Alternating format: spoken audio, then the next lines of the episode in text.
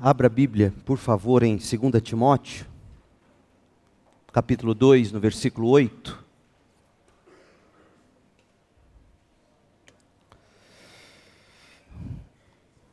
Nesta noite eu quero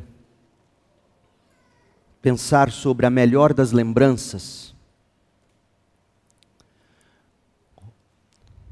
Hoje de manhã nós, nós fizemos um, um panorama olhamos para a Bíblia como um todo e, e detectamos o quanto as Escrituras valorizam as lembranças, as memórias, sobretudo as memórias das ações de Deus em favor de seu povo. E olhamos para a grande ordenança de Jesus mesmo, lá em Lucas capítulo 22, versos 19 e 20, quando ele instruiu os discípulos a comerem do pão, a beberem do cálice em memória de Cristo.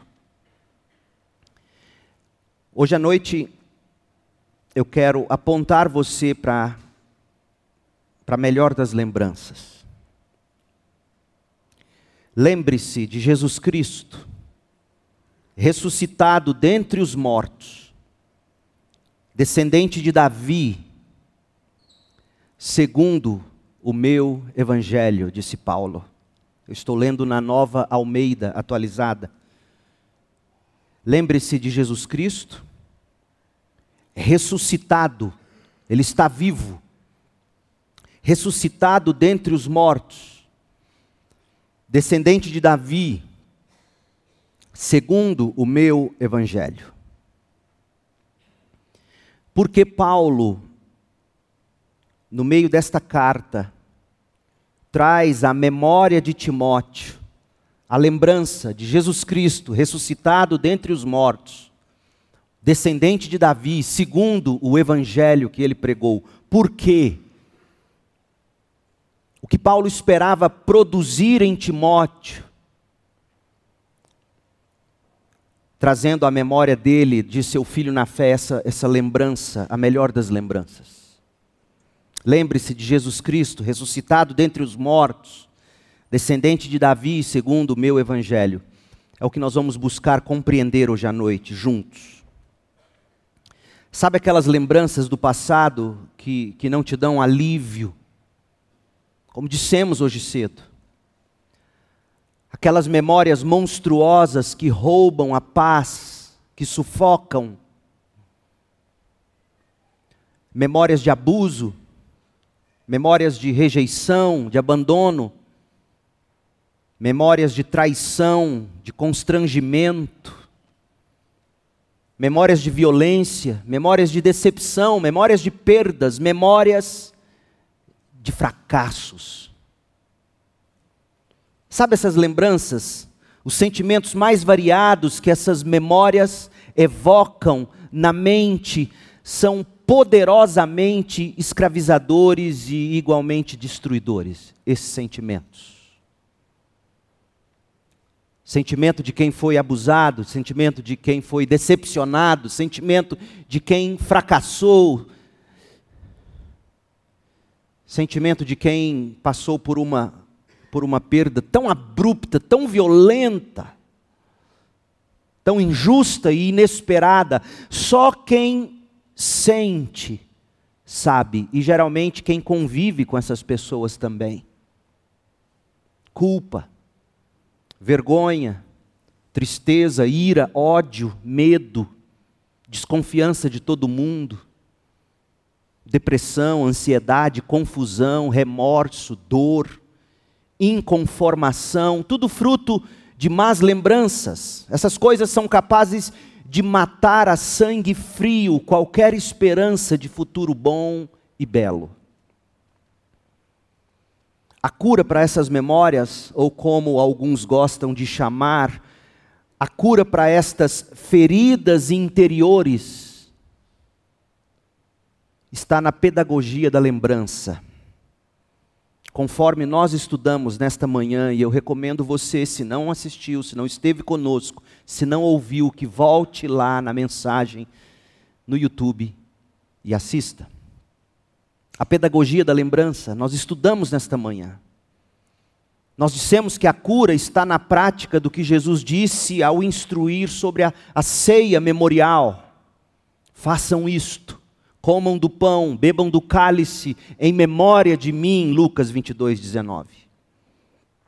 Agora à noite eu quero dar um passo além, nesta que eu penso nós podemos chamar de terapia do passado. Quando a gente chega a 2 Timóteo, que é a carta de onde extraímos o texto que lemos no início, quando a gente chega a 2 Timóteo, a segunda carta que Paulo escreveu a Timóteo, Paulo, profundo conhecedor que era da revelação de Deus no Antigo Testamento, profundo conhecedor, afinal recebera do próprio Jesus o memorial da ceia do Senhor, este apóstolo com todas estas memórias, já vivendo, ele estava vivendo à sombra da morte, posto que estava nos últimos instantes da vida dele, Paulo não mudou de estratégia. Paulo usou a pedagogia da lembrança para avivar o dom do seu filho na fé. 2 Timóteo 1,6. Paulo diz: Timóteo, aviva o dom que há em você. Paulo quer avivar o dom que havia em Timóteo, na esperança de que esse dom, uma vez reavivado ou aceso, Timóteo vivesse sem medo do passado, do presente ou do futuro, e assim Timóteo pudesse cumprir a grande comissão porque este é o grande propósito das Escrituras. O propósito da Bíblia não é simplesmente curar suas feridas interiores para você passar a viver em paz consigo mesmo, desfrutando a sua vida do jeito que você quer. Não, este não é o modo bíblico. Deus quer sim, primeiro, perdoar seus pecados, porque o seu maior problema é a condenação de Deus que já pesa sobre você se você não estiver em Cristo pela fé. E uma vez resolvido este problema, uma vez reconectado com Deus, uma vez feito as pazes com Deus, nenhuma condenação há mais para os que estão em Cristo Jesus. O propósito da Bíblia em seguida é santificar você, inclusive suas memórias, para que você não tenha medo do futuro, para que o passado não te escravize e você possa ser o que a Bíblia tanto manda a gente ser, forte e corajoso, sempre abundante na obra do Senhor, sabendo que no Senhor o nosso trabalho não é vão. A segunda carta a Timóteo foi escrita por Paulo para encorajar Timóteo a, ombreado com ele, Paulo, Timóteo pudesse permanecer no ministério, suportando as provações inevitáveis da vida e da obra cristãs. É inevitável as provações da vida cristã, é inevitável as provações da obra cristã. Paulo queria que Timóteo suportasse as provações inevitáveis, Paulo queria que Timóteo mantivesse a pureza indispensável para o servo de Deus. Porque este servo que foi salvo pela mensagem do Evangelho, que carrega esse tesouro em vaso de barro, ele não pode emprestar seu corpo ao pecado, sua mente ao pecado. Paulo quer que Timóteo mantenha a pureza indispensável para o servo cristão, e Paulo quer que, que Timóteo continue pregando a palavra insubstituível de Deus. Parece que o temperamento mais introvertido de Timóteo tornava Timóteo particularmente vulnerável ao desânimo. De modo que Paulo escreveu para encorajá-lo. Paulo está dizendo: Timóteo, não desanime, não desista, prossiga, siga os meus passos. Abra a Bíblia em 2 Timóteo 2 e veja. 2 Timóteo 2, versos 1 a 3. Meu filho, seja forte, por meio da graça que há em Cristo Jesus. Seja forte, Timóteo, é isso que eu quero.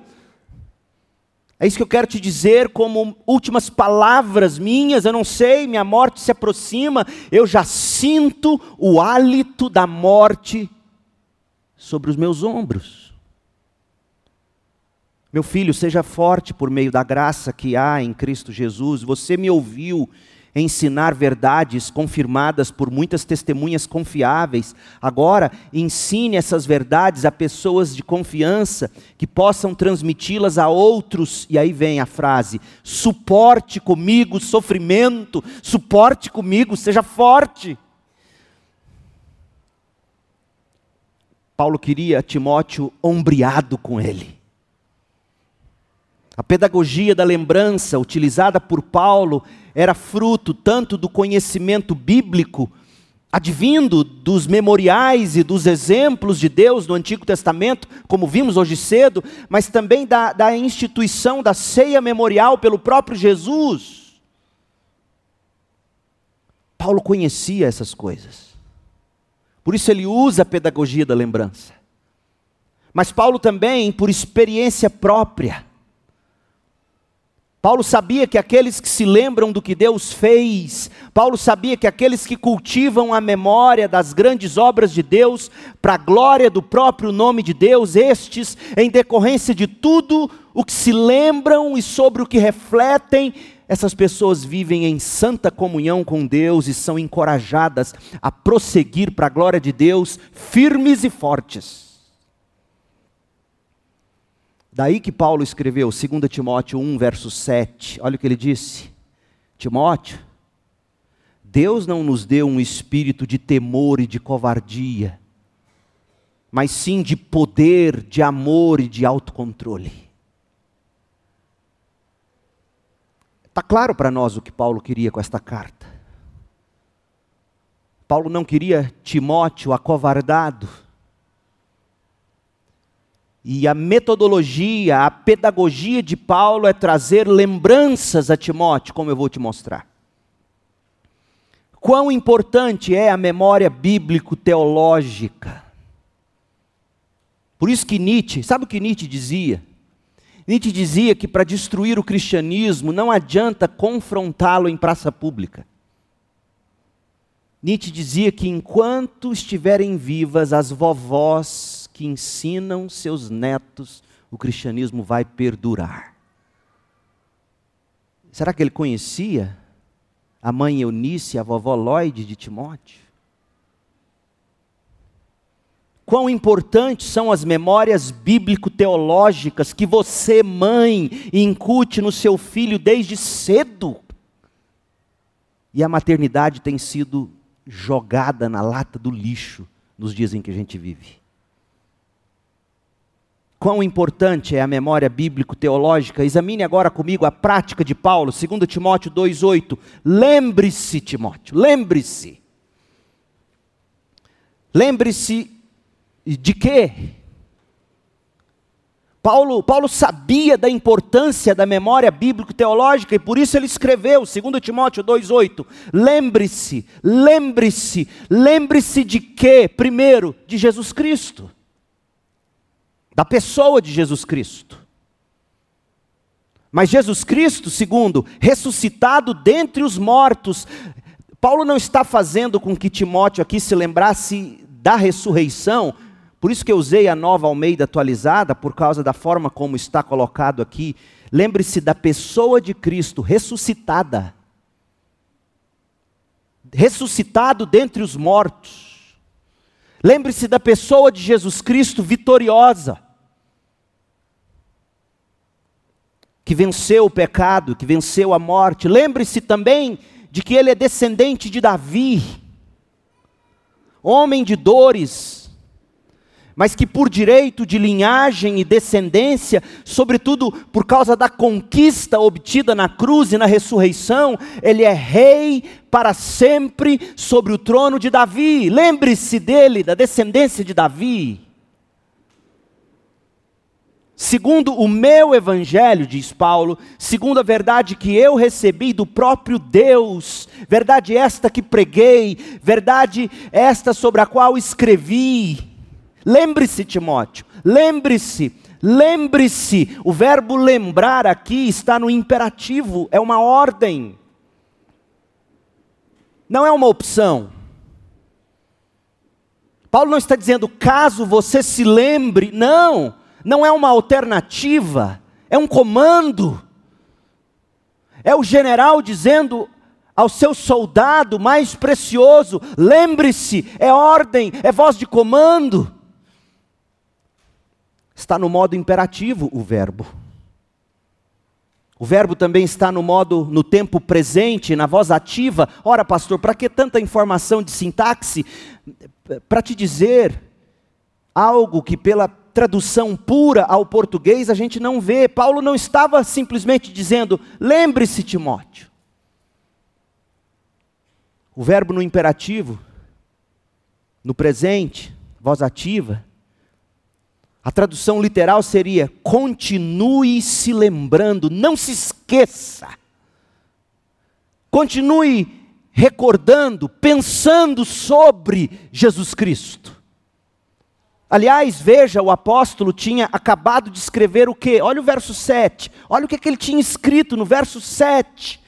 Pense no que eu estou lhe dizendo. E adivinha, o verbo pensar também é imperativo, é ordem. Voz passiva, tempo presente. Em outras palavras, no verso 7, Paulo diz: continue pensando, não pare de pensar. Ora, meu povo, na era em que a gente vive, pensar é algo que mata o espírito, vamos dizer. Pensar é letra demais, apaga o espírito. E Paulo diz: pense. Pensar é espiritual. Pensar em quê? Verso 7. Pense no que estou lhe dizendo, no que eu estou escrevendo. Medite no que está aqui nesta carta. E por quê? O que vai acontecer? O Senhor o ajudará a entender todas essas coisas. Pense, Timóteo. Leia, releia. Medite no que eu estou escrevendo. Continuamente pense. E não contente, vem o verso 8 Lembre-se. Continue se lembrando de quê? De Jesus Cristo. Descendente de Davi, ressuscitado dos mortos. Essas são as boas novas que eu anuncio. Este é o evangelho que eu prego. O verbo lembrar que foi empregado em 2 Timóteo 2:8 Mnemoneo, ele não significa lembrar de algo que se esqueceu mas fazer um constante uso da lembrança é como se Paulo estivesse dizendo o seguinte: não pare de meditar sobre a pessoa de Jesus Cristo, ressuscitado dentre os mortos, da descendência de Davi, segundo o meu evangelho. Não pare de pensar nisso, não pare de se lembrar disso, medite sobre isso. Paulo usou a raiz deste mesmo verbo quando ele escreveu aos Filipenses. Abrem Filipenses 1. E veja o que se colheu como resultado de se lembrar do verbo, o mesmo verbo de 2 Timóteo 2,8. Curioso que em Filipenses 1, verso 3, o verbo lembrar foi traduzido como pensar. Todas as vezes que penso em vocês, todas as vezes que me lembro de vocês, o que, que acontece? Eu dou graças ao meu Deus. E porque sempre eu me lembro de vocês e penso em vocês, eu sempre oro e peço por todos vocês com alegria pois vocês são meus colaboradores, meus cooperadores na propagação do Evangelho desde o primeiro dia até agora. Eu não me esqueço de vocês, eu tenho boas lembranças sobre vocês, e por isso eu dou graças a Deus por causa de vocês, oro sempre por causa de vocês, e eu tenho certeza de que aquele que começou a boa obra em vocês vai completá-la até o dia em que Cristo Jesus voltar. A primeira coisa que Paulo ensina você quer tratar das suas memórias? Você quer tratar das suas lembranças? Você quer curar suas feridas interiores? Lembre-se, pense em tudo que é puro. Paulo vai dizer isso aos filipenses. Pense em tudo que é puro, de boa fama, verdadeiro. Pense no que é verdadeiro. Pense no que é justo. Pense, lembre-se, lembre-se de Jesus Cristo. Isso nos traz ao segundo ponto de 2 Timóteo 2,8. Nós somos chamados a lembrar de, de um fato histórico. De fato, nós somos chamados a lembrar de uma pessoa. Lembre-se de Jesus Cristo. Lembrar da pessoa de Cristo. Ter Cristo como magnífico, como memorável no seu coração, é isso que Paulo está dizendo a Timóteo. Timóteo, você só vai perder o medo, como eu quero que você perca, quando você aprender a se lembrar constantemente do magnífico Cristo, do memorável Cristo. Paulo está usando a mesma didática de Jesus. Quando Jesus quis ilustrar a necessidade de perseverança, quando Jesus quis falar da necessidade de se prosseguir sem olhar para trás, Jesus usou a pedagogia da lembrança. Lucas 17, 32, Jesus disse assim: Lucas 17, 32, lembre-se da mulher de Ló. É o mesmo verbo de 2 Timóteo 2,8. Lembre-se de Jesus Cristo. Paulo conhecia a didática do seu mestre e ele diz: Assim como Jesus mandou-nos lembrarmos-nos da mulher de Ló, eu te digo, Timóteo, lembre-se de Jesus Cristo. Você se lembra da história da mulher de Ló? Fugindo de Sodoma, posto que o juízo de Deus cairia sobre a cidade, a mulher de Ló, em vez de, de correr sem parar, fugindo do olho do furacão da ira de Deus, a ira santa e justa de Deus que cairia sobre a cidade, em vez de essa mulher correr sem olhar para trás, posto que ela já estava atrasada demais, você vai ler a narrativa em Gênesis 19, e ela mexendo com a chapinha e arrumando os cabelos, e não saía, e o marido dela arrasta ela, e ela, meu Deus do céu, e ela largueia o secador, e ela olha para trás. Lucas ou melhor, Gênesis 19, 26. Ela olhou para trás e virou uma estátua de sal.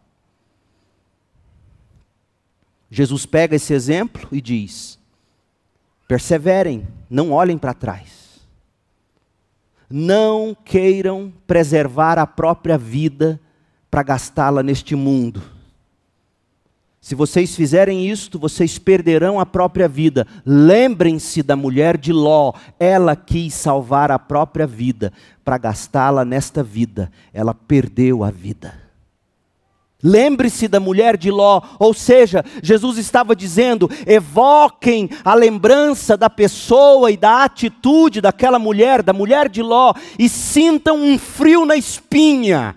Acordem, mudem, deixem-se ser afetados pela lembrança da mulher de Ló, e que a lembrança da mulher de Ló coloque temor nos seus ossos, e você não viva olhando para o mundo.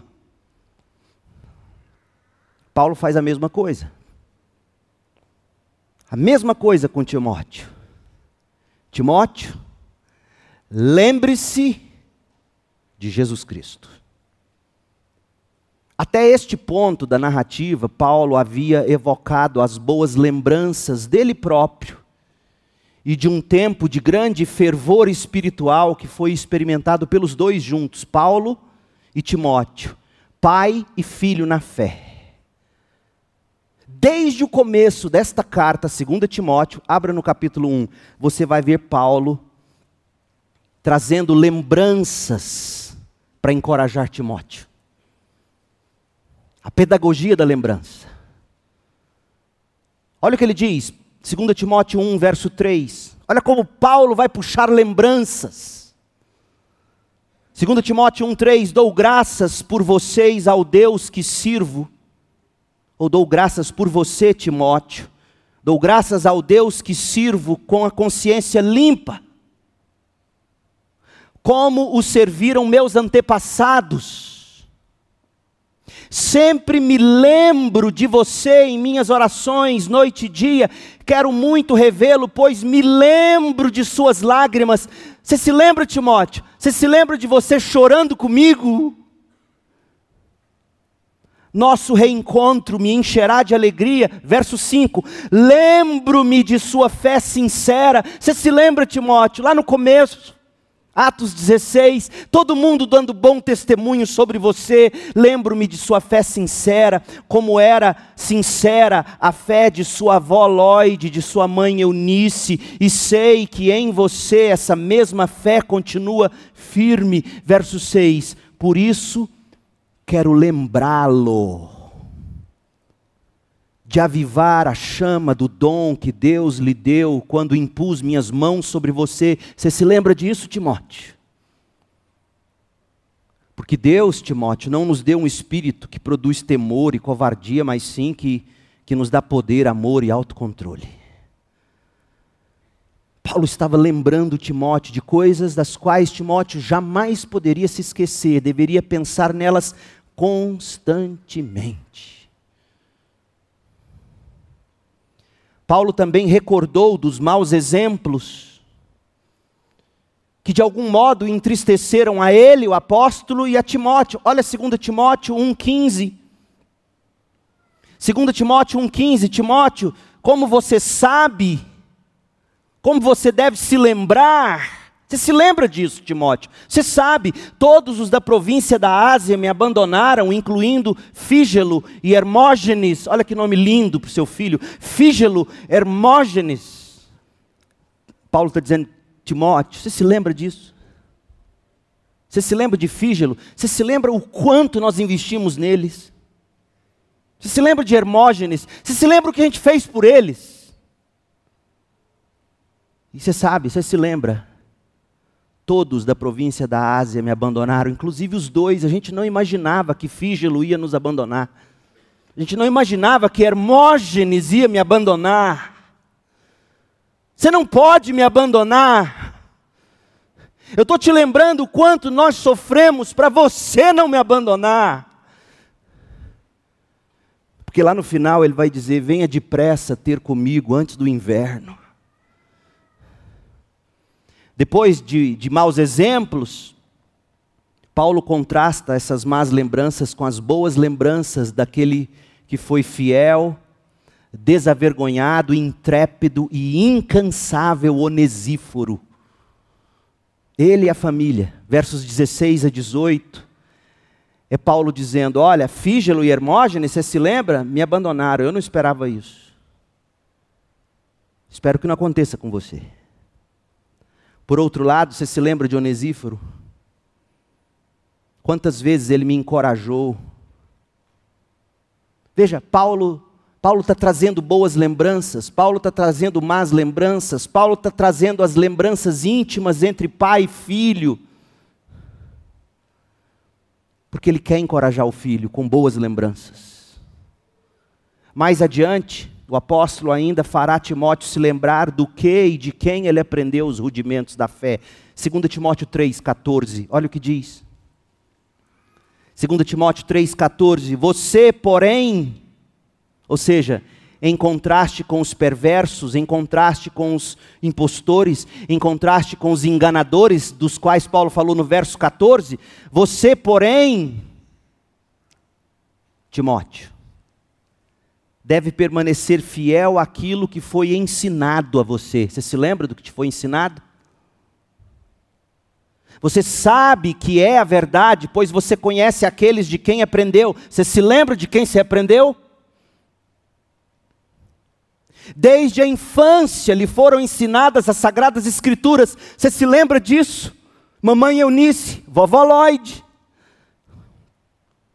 Que lhe deram sabedoria para receber a salvação que vem pela fé em Cristo Jesus. Paulo está usando a pedagogia da lembrança. Paulo lembrou Timóteo de sua herança familiar bíblica, herdada da mãe e da avó, judias piedosas. Paulo lembrou Timóteo do que o jovem havia aprendido com ele, o apóstolo. Paulo lembrou Timóteo dos bons e dos maus exemplos que ambos provaram juntos na caminhada cristã. Paulo apresentou a Timóteo no capítulo 2, veja, capítulo 2, versos 3 e 4. Paulo trouxe à memória de Timóteo a lembrança do soldado. 2 Timóteo 2, de 3 a 4. Paulo trouxe à memória de Timóteo a lembrança do atleta. 2 Timóteo 2, 5. Paulo trouxe à memória de Timóteo a lembrança do lavrador, 2 Timóteo 2,6. E aí Paulo dá voz de comando para que Timóteo não deixasse de se lembrar e de pensar nessas coisas. Então, Paulo chega ao ponto de apresentar o exemplo maior, a melhor das lembranças. Lembre-se de Jesus Cristo. 2 Timóteo 2,8. Paulo queria que a lembrança de Jesus Cristo na mente de Timóteo fizesse arder o coração desse jovem, tão propenso a se acovardar e desistir, como você e eu somos também, covardes. Paulo queria que Timóteo se lembrasse de Jesus Cristo. Por quê? Porque, em contraste com o soldado do verso 3 e 4, Cristo foi o maior dos soldados que lutou o maior combate e venceu. Cristo foi o maior dos atletas, em contraste com o verso 5, correu a maior das maratonas e venceu. Cristo, o maior dos lavradores, em contraste com o verso 6, Cristo estava dando crescimento à lavoura de crentes, já naquele tempo, espalhados por todo o Império Romano. E por que que Paulo procede assim? Por que que Paulo quer que Timóteo se lembre de Jesus? Porque se lembrar de Jesus Cristo é o meio, lembrar-se de Jesus Cristo é o único meio de você perseverar nesta batalha, nesta corrida, nesta lavoura tão dura que é a fé cristã. A cada dia que passa tem sido mais duro ser crente. Primeiro, porque o mundo por natureza nos ataca. Segundo, porque há tantos e tantos que se dizem crente, que causam um escândalo, que quando você se apresenta como crente, antes de falar da Bíblia, você tem que começar a se distinguir dos maus elementos que se chamam cristãos. Que absurdo, que loucura. Olha o que João apóstolo diz, 1 de João 2,6. Olha como João também vai, vai te dizer nas entrelinhas: se você não tiver a lembrança da pessoa de Cristo, você não tem como viver a fé cristã. 1 João 2,6: Quem afirma que permanece em Cristo deve viver como Cristo viveu. Como é que você vai viver como Cristo viveu se você não se lembrar de como Cristo viveu? Você tem que conhecer como Cristo viveu e você tem que trazer a memória de novo e de novo como Cristo viveu, para você então poder viver como Cristo viveu. A memória, o pensamento do crente tem que ser tomado de Cristo. 1 de Pedro 2,21. Pedro também. Paulo recorre à lembrança, João recorre à lembrança, Pedro vai recorrer à lembrança. 1 de Pedro 2, 21 diz assim: Porque Deus nos chamou para fazer o bem, mesmo que isso resulte em sofrimento. Pois Cristo sofreu por vocês, Ele é seu exemplo, sigam seus passos. Portanto, Lembre-se de Jesus Cristo, lembre de como ele viveu, lembre de como ele sofreu e siga os passos do Mestre. Não dá para você viver o cristianismo sem conhecer e sem se lembrar de novo, e toda hora e todo instante, quem é Cristo, como ele viveu, como ele sofreu, pelo que ele sofreu, quais foram as lutas que ele comprou. Você precisa ler, você precisa conhecer. Paulo chama Cristo à sua lembrança, João chama Cristo à sua lembrança, Pedro chama Cristo à sua lembrança, O autor de Hebreus chama Cristo a sua lembrança. Hebreus 12, verso 2. Mantenhamos o olhar firme em Jesus não pare de pensar nele, não pare de tê-lo diante dos seus olhos, Cristo diante de você, a pessoa dele, como ele viveu, o que ele fez, o que ele sofreu, pelo que sofreu, quais lutas ele comprou. Mantenha os olhos firmes em Jesus, o líder e aperfeiçoador de nossa fé. Por causa da alegria que o esperava, ele suportou a cruz sem se importar com a vergonha. Agora ele está sentado no lugar de honra à direita do trono de Deus. Pensem! Olha o verbo, meu Deus. O mesmo verbo de 2 Timóteo 2,7. Pensem, lembrem-se, considerem toda a hostilidade que Jesus suportou dos pecadores, desse modo, pensando nele, lembrando dele, mirando ele, desse modo vocês não ficarão cansados nem desanimados. Como é que você se mantém sem cansar? Olhos em Jesus. Como é que você se mantém sem desanimar? Olhos em Jesus. Quem Ele é, como viveu, o que Ele fez, o que o fazia sofrer de verdade, quais eram as, eram as brigas nas quais ele entrava e entrava com o cravo da chuteira. Porque por muitas e muitas brigas ele evitou. Aprende com Ele. Olhe para Ele. Sabe por que você deve estar cansado na vida cristã? Com base na palavra de Deus, eu te digo hoje à noite: eu não sou profeta. Eu não sou adivinho. Você deve estar cansada, você deve estar desanimada, porque você tirou o olhar de Jesus faz muito tempo. Seu olhar deve estar em si mesmo, nas obras do passado, nos louros de um dia quem tira os olhos de Jesus afunda, como Pedro começou a afundar sobre as águas do mar. Venha, venha ao meu encontro. Você não quer, Pedro? Pedro subiu sobre as águas e começou a andar. No momento em que ele tira os olhos de Jesus e, e começa a olhar para as ondas, ele afunda. E Jesus vai lá e pega ele pela mão. Pedro, é olho no olho, olha nos meus olhos. Lembra de Jesus Cristo, mantenha o olhar firme em Jesus, você não vai cansar. Porque os que esperam no Senhor não se cansam. Sobem com asas como a águia, correm e não se cansam, não se fatigam, não desanimam. A pedagogia da lembrança, portanto, ensina sem nos deixar qualquer outra escolha. Lembre-se de Jesus Cristo. Mas 2 Timóteo 2,8 diz mais. 2 Timóteo 2,8: lembre-se de Jesus Cristo ressuscitado dentre os mortos. A ressurreição de Jesus é o coração do Evangelho, gente. O domingo de Páscoa é mais importante do que a noite de Natal, ponha isso na sua cabeça. A ressurreição é mais importante que a cruz.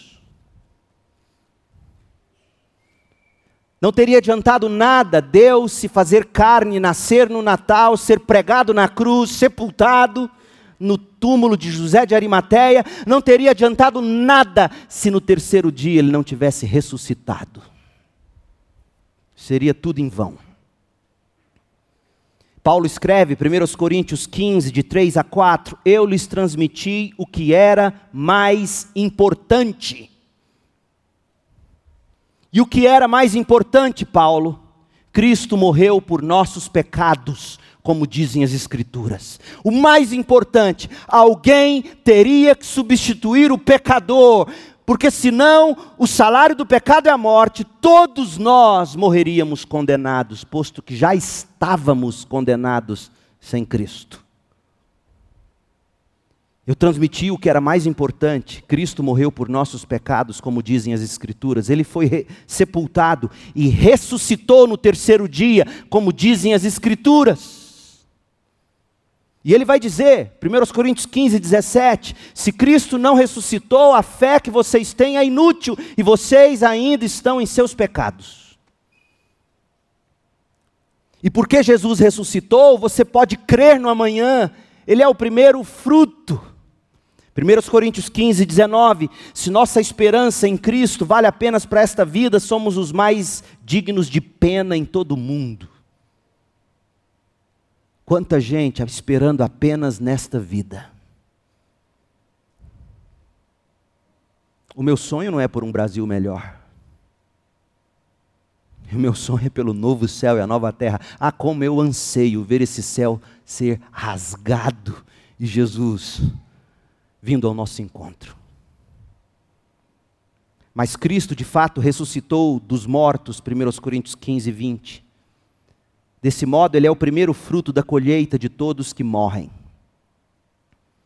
A ressurreição atestou que Deus aceitou a vida de Cristo, o sacrifício de Cristo, no lugar do pecador. Romanos 1, de 2 a 4 diz: Ele foi declarado Filho de Deus, ficou provado que Ele é o Filho de Deus, a ressurreição comprovou, atestou, é o meu filho amado e eu aceitei o sacrifício dele. É, e após ele ter se entregado à morte de cruz por causa dos nossos pecados, a ressurreição garantiu a nossa justificação diante de Deus, Romanos 4, 25. Mas tem mais, conforme a gente leu em 1 Coríntios 15, 20, a ressurreição de Jesus garante que nós também, os que cremos, após tudo o que nós padecermos em Cristo e por causa do Evangelho, nós também ressuscitaremos. Romanos 8, de 28 a 30. Olha que texto lindo. Não tenha medo da doutrina da predestinação, louve a Deus por ela. Não fosse a eleição eterna, a predestinação eterna de Deus, ninguém se salvaria, porque ninguém buscaria a Deus. Leandro, você acredita na predestinação? Com todos os meus ossos, porque eu sei que eu não teria escolhido o meu Jesus se primeiro ele não tivesse me amado e me escolhido e me atraído. Eu sei o que eu queria lá em Edéia, na noite em que Deus me achou bêbado. Romanos 8, 28. E sabemos que Deus faz todas as coisas cooperarem para o bem daqueles que o amam, inclusive o seu passado de dores Deus faz todas as coisas cooperarem para o bem, inclusive as coisas horríveis pelas quais você passou e, e tenta esquecer e não consegue. E sabemos que Deus faz todas as coisas cooperarem para o bem daqueles que o amam e que são chamados de acordo com seu propósito, pois Deus conheceu de antemão os seus e os predestinou para se tornarem semelhantes à imagem de seu filho, a fim de que ele fosse o primeiro entre muitos irmãos. Depois de predestiná-los, ele os chamou. Depois de chamá-los, os declarou justos depois de declará-los justos, lhes deu sua glória. Essa é a minha única esperança na vida e na morte, e a sua também. Sabe por que, que eu vou acordar crente amanhã? Porque aquele que me escolheu me chamou, e ao me chamar me justificou, e vai me glorificar. Ele começou a boa obra em mim, lá na eternidade, quando me escolheu. Ele me chamou e ele vai completar essa obra. Essa é a sua única esperança. Pastor, como é que eu sei se eu sou um eleito de Deus? Você está com fome e sede de Deus? Isso é obra de Deus. Você, sente um, um, uma, Sabe aquele paviozinho da lamparina, quase morrendo? Você, sente assim, esse pouquinho de fé. É dom de Deus. E o Espírito de Deus vem e começa a soprar, a atiçar esse fogo. Isso é fruto da graça soberana de Deus. Quem não é eleito de Deus sequer se preocupa com essas coisas. Está nem aí como eu dizia nos meus velhos tempos do pecado. Se no céu não tem cerveja, e mulher pelada, eu quero o inferno. Era isso que eu dizia. Na minha ignorância, na minha perdição, na minha desgraça, eu dizia isso com orgulho, pode ser o seu caso. E nesta noite, Paulo diz a você: lembre-se de Jesus Cristo, ressuscitado dentre os mortos. Lembre-se do que a ressurreição comprou para você. Lembre-se de que, ainda que tenha padecido tanto e morrido de modo tão cruel, Jesus Cristo ressuscitou, ele venceu a morte. Ele venceu o pecado, ele venceu a morte. Desse modo, você pode se convencer de que nem a morte, nem a vida, nem anjos, nem demônios, nem o que existe hoje, nem o que virá no futuro, nem poderes, nem alturas, nem profundidades, nada em toda a criação jamais poderá separar você do amor de Deus revelado em Jesus Cristo, nosso Senhor. Nada. A ressurreição dele comprou para nós o nosso perdão. E quando Paulo diz: lembre-se de Jesus Cristo, ressuscitado dentre os mortos, Paulo está dizendo: Timóteo, lembre-se do que ele sofreu, mas lembre-se também, ele ressuscitou, você ressuscitará, Timóteo, não tenha medo. João 14, 18. Olha o que Jesus diz. Não os deixarei órfãos, eu voltarei para vocês. Em breve, o mundo não me verá mais, mas vocês me verão. E olha o que ele diz. Olha a grande promessa. Lembre-se disso, Timóteo. Lembre-se do que Jesus diz, João 14, 19. Porque eu vivo, você também viverá. Seu corpo não ficará para sempre na sepultura.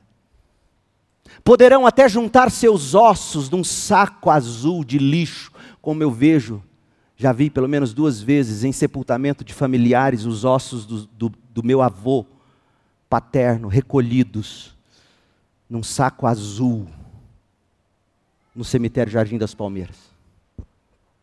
Ao lado do túmulo bem do lado do túmulo que foi enterrada agora a mãe do Leonardo, o cantor. Bem do lado. Seus ossos até poderão um dia ser juntados num saco azul do cemitério, como que dizendo: dê espaço para os próximos. Isso pode acontecer com você. Mas se você se uniu a Cristo pela fé, seus ossos não ficarão no túmulo. Porque Jesus vive, em Jesus você também viverá. Lembre-se disso, Timóteo. Poderão matar seu corpo, sim. Poderão judiar de você, sim. A sua doença de estômago poderá inclusive matar você, Timóteo. Sim, mas lembre-se de Jesus Cristo, porque Ele vive, você também viverá. Lembre-se de Jesus Cristo, descendente de Davi. O que, que isso significa, Paulo? Significa que Timóteo deveria se lembrar da humanidade de Jesus. Segundo a carne, como homem, Jesus descendeu de Davi, Romanos 1, verso 3. Qual o significado disso? Lembre-se de Jesus Cristo, homem, sofrendo e padecendo porque, por causa da humanidade dele, ele é simpático comigo e com você na hora do sofrimento. Hebreus 2,14. Hebreus 4,16. Ele é simpático. E ele cuida de nós como bom pastor. Olha o que diz a profecia de Isaías, capítulo 40, versículo 11. Como pastor, Cristo alimentará seu rebanho Cristo levará os cordeirinhos nos braços e os carregará junto ao coração, conduzirá eternamente as ovelhas como suas crias. Ele se fez homem para ser o seu pastor e carregar você junto ao coração. também por causa da humanidade dele, ele, ele se, se tornou perfeito como nosso Cordeiro Pascal, 1 Coríntios 5, 7.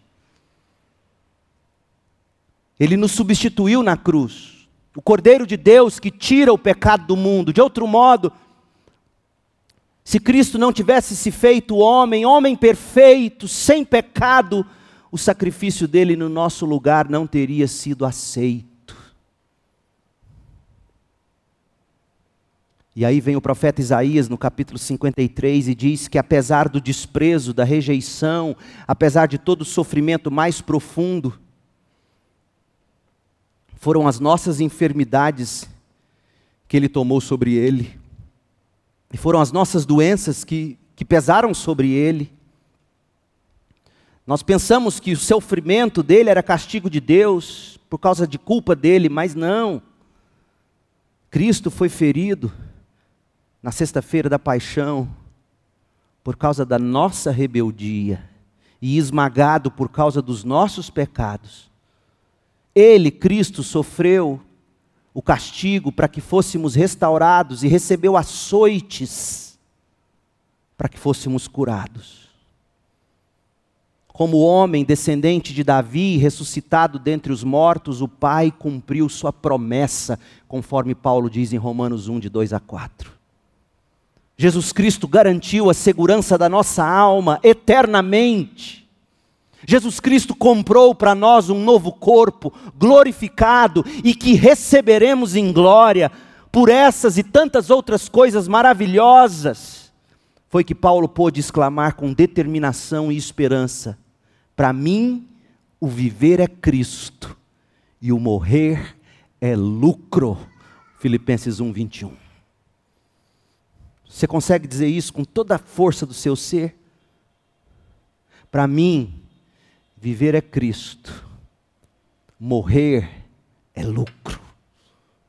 Mas Paulo estava dizendo algo mais quando ele deu voz de comando a Timóteo, dizendo: lembre-se de Jesus Cristo, descendente de Davi, da semente de Davi. Paulo estava dizendo que Jesus, agora, tendo cumprido a obra que ele viera realizar, ele ocupa o trono de Davi.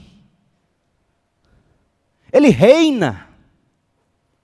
Foi isso que Maria ouviu quando da anunciação do anjo, Lucas 1:32, ele será grande e será chamado filho do Altíssimo. O Senhor Deus lhe dará o trono do seu antepassado Davi, e ele reinará sobre Israel para sempre. Seu reino jamais terá fim, e chegou já.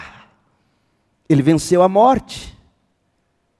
E Apocalipse nos dá um vislumbre do que acontece agora no céu, Apocalipse 22, 16. Eu, Jesus, enviei meu anjo a fim de lhes dar esta mensagem para as igrejas. Eu sou a origem de Davi e o herdeiro do seu trono. Eu sou a brilhante estrela da manhã. Lembre-se de Jesus Cristo, descendente de Davi, porque Timóteo, neste exato momento, ele reina soberano e para sempre sobre o trono de Davi. Não é a Casa Branca, não é a ONU, não é o Palácio do Planalto. Quem reina e governa este mundo é Jesus Cristo, descendente de Davi. E por fim, lembre-se de Jesus Cristo, segundo o meu evangelho. O que, que Paulo quer dizer, segundo o meu evangelho? O que, que Paulo estava dizendo? Paulo não estava dizendo que havia ele mesmo criado um evangelho. Pelo contrário, ele diz: Eu recebi do próprio Deus, não por vontade humana, mas por vontade de Deus. Ele cansa de dizer isso nas introduções de suas cartas. Ele chega a dizer em Romanos 15, 16, que esse evangelho que ele prega é o evangelho de Deus. Foi um encargo divino, 1 Timóteo 1,11. Depósito celestial confiado a ele, 2 Timóteo 1, de 13 a 14.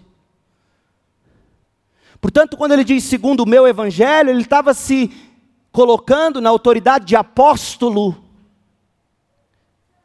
em contraste com falsos apóstolos que já naqueles dias pregavam outro evangelho, o evangelho da autoafirmação, da autoajuda. O evangelho dos superapóstolos já existia naqueles dias.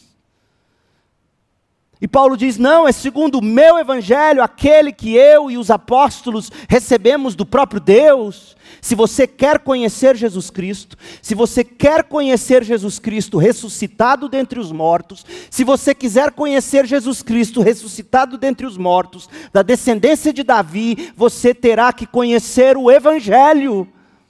Não há outra maneira de se conhecer Jesus. O Evangelho dos apóstolos, tal como os apóstolos nos anunciaram. Do contrário, você vai crer, mas será em vão, inútil essa fé. Quanta gente crendo inutilmente hoje em dia. Quanta gente com zelo, como Paulo falou dos judeus, cheias de zelo, mas sem entendimento, sem salvação. A gente precisa da revelação bíblica. A gente precisa do evangelho escrito, o evangelho de Deus, pela boca e pela pena dos apóstolos, para sermos de fato capazes de conhecer e de nos lembrarmos de Jesus Cristo, ressuscitado dentre os mortos, da descendência de Davi. Nesta noite de domingo de Páscoa, eu quero trazer à sua memória a melhor das lembranças, a única lembrança que de fato importa na vida e na morte. A única lembrança capaz de, de te salvar do pecado e da ira de Deus, a única lembrança capaz de ajudar você a apaziguar todas as suas más lembranças do passado. A única lembrança capaz de ressignificar todas as suas memórias e lembranças. Paulo está ensinando você e a mim a pegar as suas lembranças e confrontá-las com o Evangelho de Jesus, ressuscitado dentre os mortos, descendente de Davi. Porque o Evangelho é poderoso não apenas para salvar, mas para santificar sua consciência. Pode ser que o seu passado ainda te atormente, porque você não aprendeu ou não decidiu lidar com o seu passado do modo bíblico. O plano de Deus para o seu passado não é remover as lembranças, mas redimi-las. Deus quer pegar as suas lembranças, a pior delas, e transformá-las em algo bom, perfeito e agradável. Algo que fará de você alguém mais parecido com Jesus e mais útil para o próximo. Por exemplo, segundo aos Coríntios 1, 4, Paulo fala de todo o sofrimento dele, de como aquele sofrimento o havia tornado habilitado para ajudar pessoas que estivessem passando pelas mesmas coisas. Quando Paulo fala em Filipenses 3,13, esquecendo-me do passado e olhando para o que está adiante, Paulo não está ensinando você a pegar suas memórias ruins e varrê-las para debaixo do tapete. Não, ele não faz isso. Quando ele diz, esquecendo-me das coisas que para trás ficam, ele está fazendo referência ao judaísmo. Leia o contexto. Se você quer saber mesmo como Paulo tratava do passado, leia o que ele escreveu em 1 Timóteo 1, de 12 a 17. Ele vai falar do passado dele, ele não esqueceu do passado dele, ele diz: Eu fui blasfemo, eu fui violento, eu persegui, eu fui o maior dos pecadores, mas a graça de Deus me tornou quem eu sou e agora tudo que eu vivi foi ressignificado, foi redimido e eu sirvo de exemplo agora. É isso que Deus quer fazer com você e o seu passado. Deus não quer que você varra ele, Deus não quer que você tente esquecê-lo necessariamente. Deus quer que você tenha maturidade para olhar sim com dor, mas com esperança. Com a verdade do Evangelho. Olha como Paulo tratou do passado dele. 1 Timóteo 1, de 12 a 17. Talvez você não tenha conseguido superar seu passado porque até aqui você não quis trazer isso para a cruz. e olhar tudo que você fez ou tudo que você sofreu à luz da cruz. Você se lembra de José do Egito? Você se lembra do que ele padeceu na mão dos irmãos dele? Você se lembra o quanto ele foi abusado pelos irmãos? Os irmãos jogaram ele num buraco. Depois viram uma companhia de ciganos andarilhos que saíam comprando mercadoria e gente para vender em grandes cidades, e, e os irmãos vendem o próprio irmão. Pegam a túnica linda que o pai tinha feito, Jacó, toda especial, suja de sangue, para dizer: seu filho está morto. Que terrível. José chega no Egito, e a vida de José no Egito por anos foi de um buraco para o outro mais fundo ainda. Interpreta o sonho dos cozinheiros na prisão e vira: olha, lembrem-se de mim quando vocês chegarem lá diante do Faraó. A primeira coisa que os caras fazem é esquecer dele. Um deles, porque o outro morreu. José padeceu, poderia ter amargado anos e anos com rancor e ódio e raiva dos abusos sofridos pelos irmãos, e tinha motivos para isso.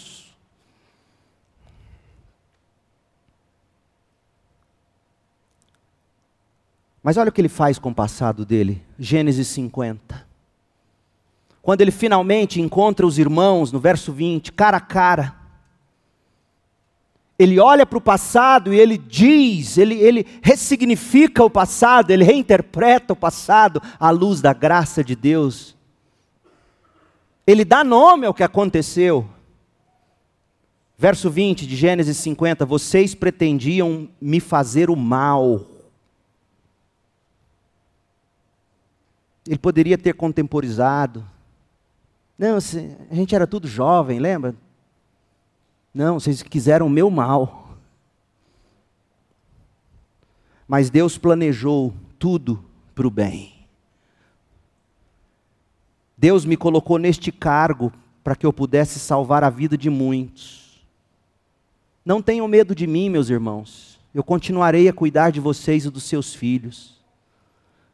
Desse modo, os irmãos de José foram tranquilizados, porque José os tratou com bondade. É isto que a gente faz com o passado. A gente leva ele para a cruz. A gente ressignifica ele, a gente enxerga Deus nos levando para lugares que de outro modo nós não chegaríamos.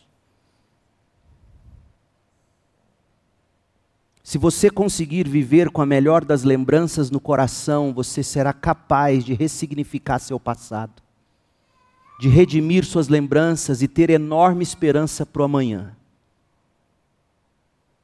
E quando você conseguir isso, você conseguirá viver corajosa e frutíferamente para a glória de Deus. Pare de lamber as feridas do passado. Coloque-as diante da cruz Dê nomes a essas feridas. Se há necessidade de tratar isso na, na justiça comum, trate, leve à polícia. Porque há determinados pecados que são cometidos contra outras pessoas que, além de pecados, são crimes.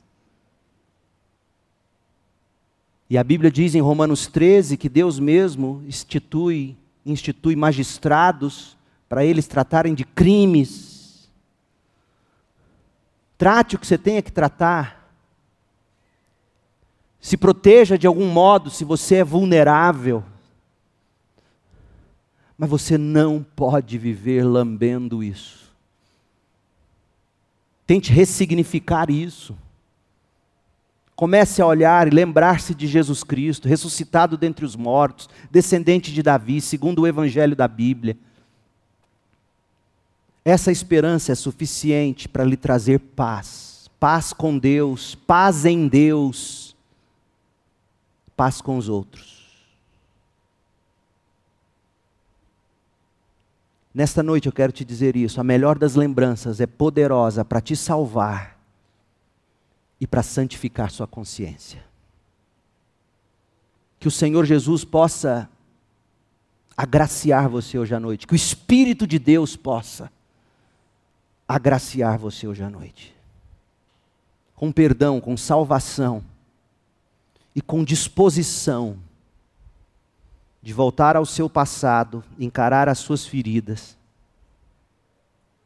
e fazer como Paulo, comece a pensar no que é verdadeiro, porque muitas dessas lembranças são interpretações que você mesmo deu para os acontecimentos. Aliás, é nisto que consiste lembranças. Lembranças são interpretações que nós damos ao que aconteceu, ao que fizemos, ao que fizeram conosco. E você tem que reinterpretar isso. Não à luz da sua fragilidade, do seu pecado, mas à luz da cruz de Cristo. Que Deus te abençoe, te ajude, te dê disposição. Lembre-se de Jesus Cristo ressuscitado dentre os mortos, descendente de Davi, segundo o Evangelho de Paulo. Oremos.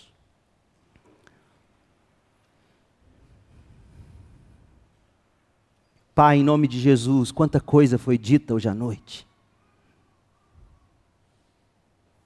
Quanta coisa tão importante.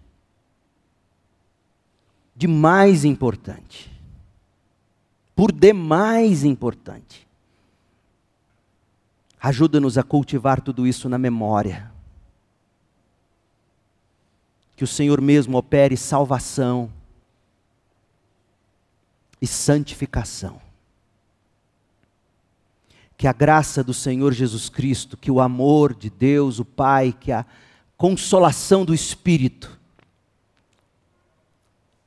estejam sobre nós, o teu povo, meu Deus, hoje, aqui e para sempre, até que Jesus venha estabelecer seu reino eterno. A Ele a glória, a honra e o louvor. Oramos em nome de Jesus. Amém.